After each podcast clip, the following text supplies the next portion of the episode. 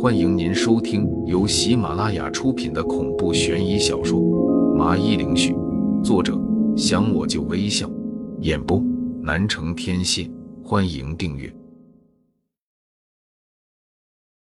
第二十一章降头师。听到这话，苏寒有些激动的惊呼道：“不可能！要是人的话，我们肯定会在死者的房间里找到蛛丝马迹的，绝对不会像无头苍蝇一样。”的确是个人，看他的打扮，不像是我们国家的人，身上有密密麻麻的纹身。看着像是一些神秘的符咒，而且还带着一根骷髅头手杖。我看见死者的灵魂被他给剥离出来，进入的就是那骷髅头手杖。我听到福伯的描述，脑子里忽然有了个推测：身上有纹身，有手杖，看着不像九州人，那这说的不就是国外的降头师吗？于是我赶紧的问道。那你看到他的脸了吗？福伯摇摇头，他好像是故意的做了伪装，我并没有看清他的长相，但是他的特点太明显了，要是我再看见的话，应该会马上认出来的。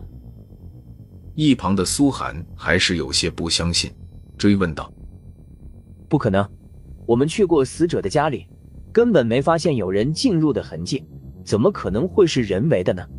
福伯咳嗽了几声，然后一本正经的说道：“有些时候，你不能用常规的眼光去看待事情，哪怕你认为那是绝对的正确。”他并没有仔细的说清楚，但是苏海却好像明白什么，一下子陷入了沉思当中。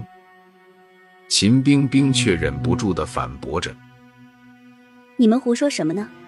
死者明明是被吓死的，怎么可能有你说的那么邪乎？被人给抽出了灵魂，你不会是灵异小说看多了吧？”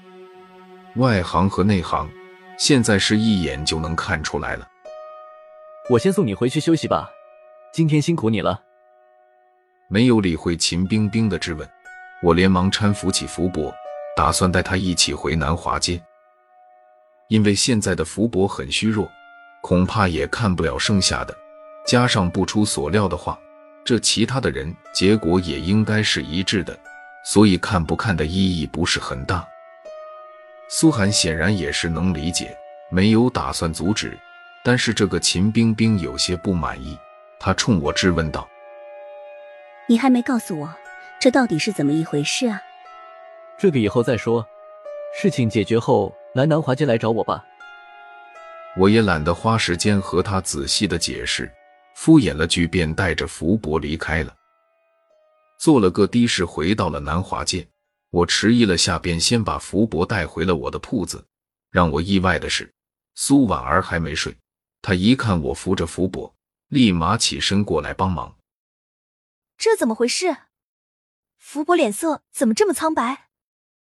我来不及和他解释。便冲他说道：“你去给福伯做点补身体的东西。”苏婉儿白了我一眼，像是不满意我使唤他，但看见福伯的确状态不太好，想了想，还是直接去到了后院忙活了。看到这一幕，躺在沙发上的福伯淡淡的一笑：“没想到人家这么一个漂亮大姑娘，开始对你言听计从了。”你和你爷爷王老四也是一样的厉害啊，让女人都能心甘情愿的听话。我一脸的黑线，这都是什么跟什么？正要解释的时候，只见福伯脸色沉了几分，话锋一转道：“从刚才警察局那两人说的，你好像现在是在警察局做顾问。”我点了点头。然后有些困惑的望着福伯。是啊，这有什么问题吗？他摇摇头，就有点严肃的说道：“王玲，你想必应该知道，你是个风水先生，这种职业难道你爷爷没告诉过你？尽量不要和官差扯上关系，不然会后患无穷嘛。我微微一笑，福伯说的是，这个问题我也想过了，我会尽量行事低调，能不露太多就不坚决不露，混混日子，拿点工资讨生活就行。福伯鄙视的瞪了我一眼，他知道我也属于是油盐不进的，并没有坚持劝说。对了，我想起我和你说出来的时候，见你好像沉思了下，是不是想起了什么？对于福伯，我早就没有太重的戒备心了，便把我的推测说了出来。福伯一下子就思索了起来，点了点头。你的推测很有可能，这人的确可能是一名降头师。也只有他们才会不计代价的做出这种伤天害理的事情。顿了下，他认真的看着我。王玲，我提醒你一下，像降头师一般都是会在自己的势力范围，很少会跑到其他地方。但是这个人来到我们国家，又干出抽出灵魂这样的事情。目的是什么？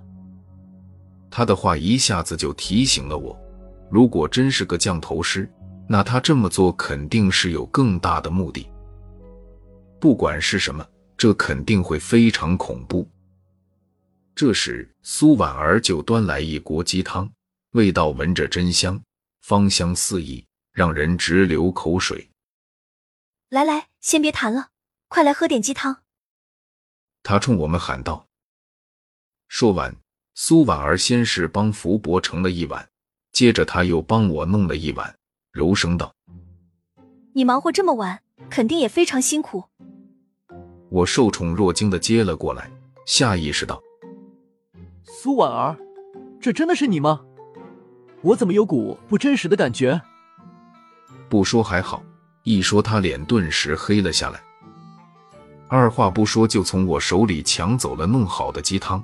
白了我一眼，道：“想喝自己弄。”一旁的福伯不禁哈哈大笑起来，附和道：“是了是了，你和你爷爷王老四也是一个德行，说的话能让女人给气死，哈哈哈。”等福伯休息了下，我便搀扶着他回到了自己的家里。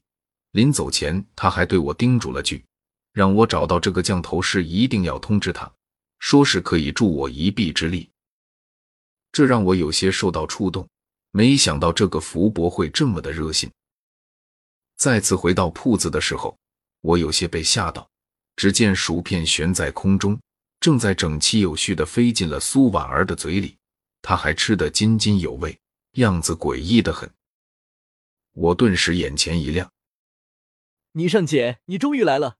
我还以为你彻底消失了呢。不知为何，看到她安然无恙，我心里也算是松了口气。听众朋友，本集已播讲完毕，请订阅专辑，下集更精彩。